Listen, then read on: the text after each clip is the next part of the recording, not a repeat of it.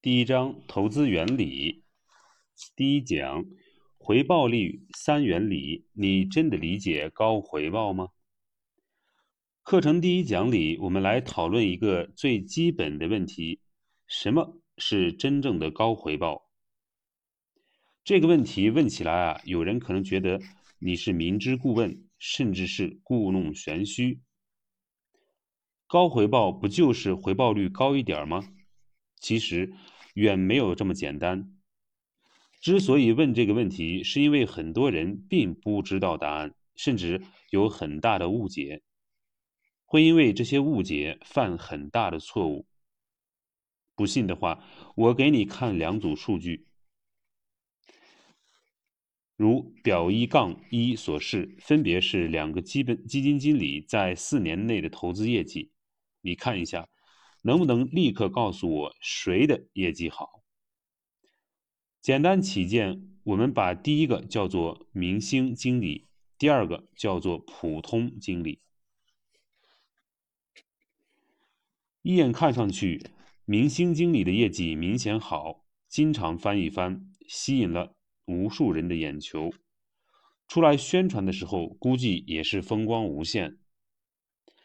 普通经理的回报率很普通，毫不吸引眼球，每年都是百分之十。看平均回报的话，明星经理的四年平均回报率是百分之二十五，普通经理只有百分之十，前者远高于后者。但是实际的投资回报率，哪一个基金经理更高呢？假设你在这两个经理上都投了钱，每人投了十万，那么四年后的总回报是多少呢？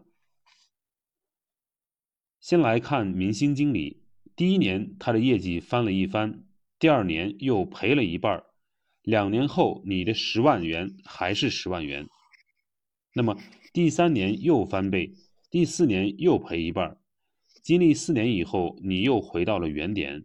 你的十万元还是十万元，所以这靓丽的数据并没有给你带来真正的投资收益。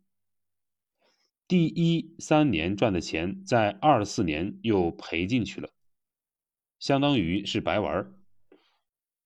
考虑到你还要付基金管理费，其实你赔钱了。再来看普通经理。和明星经理比起来，普通经理很不起眼，没有翻番这样的奇迹出现。每年都只挣百分之十，一眼看上去回报率少很多。四年之后，你的账户有多少钱了？简单算一下，一年之后是十一万，两年之后是十二点一万，三年之后是十三点三三万。四年之后是十四点四万，四年之后你的十万元涨到了十四万元多，回报率是百分之四十六，接近百分之五十，其实是很不错的。所以看起来不起眼的基金经理，四年给你赚了接近百分之五十的回报，而看起来很风光的明星基金经理。四年不仅没给你赚钱，还让你赔钱了。问题出在哪儿呢？这个简单的例子背后隐藏着关于投资回报率的三个重要原理。原理一：稳稳健原理，不赔钱很重要。明星经理为什么最后不赚钱呢？因为赚的钱都赔回去了。赚的很多，赔的也很多，最后就白玩了。不仅赔的多不行，赔的少也很不好。比如说，你第一年赚百分之二十，第二年赔百分之十，看起来是赚的多，赔的少，是个不错的表现。可是你算一下，两年的累积收益只有百分之十。平均每年也只有百分之五，这就比较少了。假如你有一个朋友，每年的收益都是百分之十，看起来不高，没有你一年百分之二十的业绩耀眼，可是两年积累下来有百分之二十一，比你一共多赚了百分之十一。为什么比你赚的多呢？因为他不赔钱。赔一年钱就意味着你前一年的收益率要减一半，甚至更多，总收益率会被大幅拉低。所以不赔钱真的很重要。有人可能会反问：投资有风险，怎么可能不赔钱？这是一个很好的问题。只要买风险资产，我们就要做好赔钱的心理准备。做好这个心理准备，才能帮助我们少赔钱。在接下来的课程里，我们会讲解投资的资产配置、工具选择等基本方法，让你少赔钱，多赚钱。这样长期下来，你的收益率会好很多。第二个原理是几何原理，平均回报是会骗人的。刚才的例子中，明星经理的平均收益是百分之二十五，普通经理的平均收益只有百分之十。明星经理的回报平均回报要高的很多。可是我们知道，四年后。普通经理给你赚了接近百分之五十的钱，明星经理不仅没给你赚钱，还让你赔了钱。这个平均数错在哪儿呢？这就要介绍一组基本数学概念：算术均值和几何均值。平常我们说平均平均数的时候，说的是算术均值。刚才的四年平均百分之二十五。就是算术平均，就是把四个数加起来除以四。这个计算本身没有错，那么错在哪儿呢？错就错在不应该用算术均值来考虑投资回报，而应该用几何均值，因为投资回报是要一年年累积的，累积的时候用的是乘法。对应的是几何均值，不是算术均值。算术均值运用的是加法。比如，回到刚才的明星经理的例子，第一年你赚了百分之一百，第二年赔了百分之五十。你用算术均值的话，平均回报率是百分之二十五，看起来是挣钱了，实际上你第一年赚的钱，第二年全赔了。如果你用几何均值算出来，第一年是百分之二百，乘以第二年的百分之五十，得到的结果是一，就不赚不赔，这样就避免了算术均值的误导。所以，计算多年投资回报率的时候，一定要用几何均值，不要用算术均值。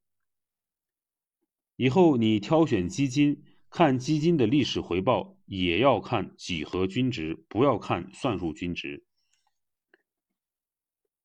基金经理为了招揽生意，鼓励你买他的基金，经常给你看算术均值。宣传的时候常常展示的是算术均值，这个时候你一定要自己算一下几何均值。算术平均回报率累加。之后除以年份，那么几何均值呢？是用回报率累乘之后开方，开方次数就等于年数。这是第二个原理。第三个原理，时间原理。稳健的收益能够长期维持，会创造奇迹。刚才的例子中，普通经理每年百分之十的收益，四年后你的钱。涨了接近百分之五十，十万变成了十四万之多，扣除每年大约百一千元的管理费，还是赚了不少的钱。从这里，我们不妨问一句：如果你的投资年限不止四年，而是十年、二十年、五十年，这十万会变成多少？为什么要考虑这么长时间呢？这和我们的目标是一致的。现在的人们的预期寿命都很长，所以要考虑长期。比如，一个二十岁的年轻人，现在预期寿命是七十六点五岁。考虑到现在寿命预期寿命每年都在延长，等现在的年轻人老了，也就是几十年之后，预期寿命可能会达到九十多岁、一百多岁。那么，一百多岁的人会变成普遍现象。这样一来，投资五十年甚至八十年。都是不得不进行的考虑，不然的话，人还在，钱没了，可能就不是一句玩笑话。那十万元会变成多少呢？这里我停顿一下，提醒你注意，因为见证奇迹的时刻马上就到了。每年回报百分之十，如果投十年。十万变成多少呢？变成二十六万，增长一倍还多。如果投资二十年，则变成了六十七万，增长六倍多，已经很可观了。相信这个数据已经让很多人觉得不可思议了。其实好戏还在后头。投资五十年会变成多少呢？这个数会让很多人想不到。不是几十万、几百万，而是一千一百七十四万。也就是说，现在你投资十万元，每年如果能得到百分之十的收益，五十年后会变成一千一百多万元，增长一百一十多倍。为什么五十年后变成这么多？这里面有两个因素。第一个因素。经过多年以后，你的基数本来就已经比较大了。比如说，到第四十二年的时候，你的财富已经是五百多万了。再过八年，到了第五十年又翻了一倍，变成了一千一百多万。这里我们看到一个加速原理，就是随着时间变长，基数变大，你的财富增长变得相对容易。有钱人挣钱容易，就是这个道理。因为他的基数大，同等的回报率，他挣的比别人多得多。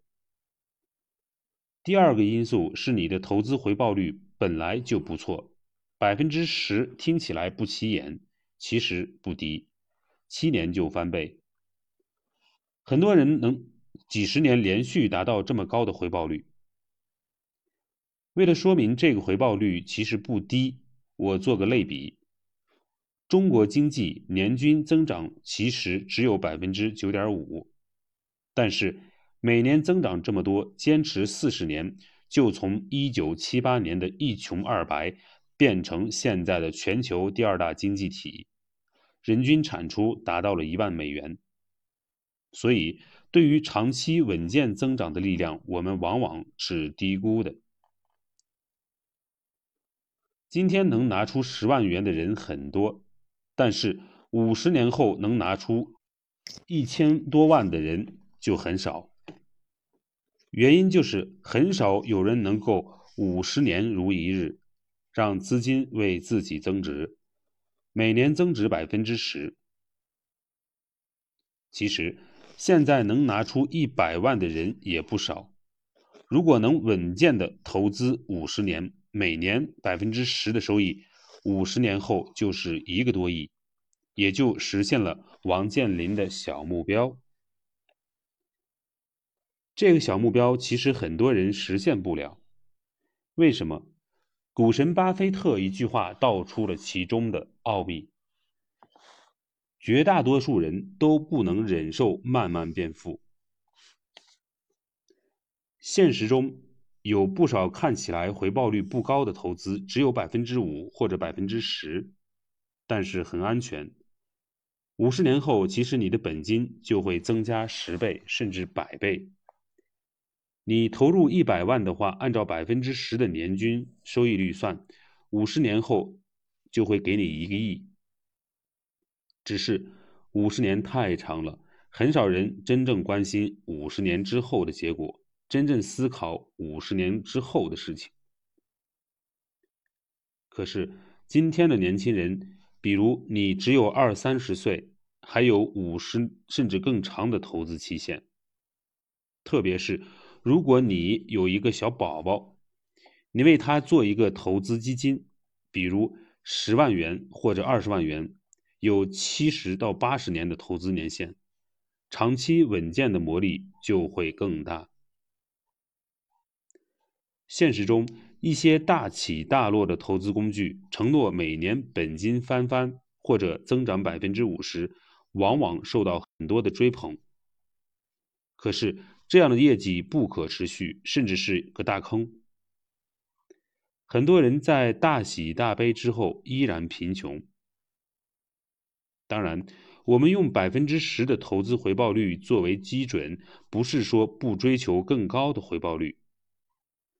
随着我们知识经验的增加，会掌握更多的投资技巧，抓住更多的投资机会，获得超过百分之十的回报率。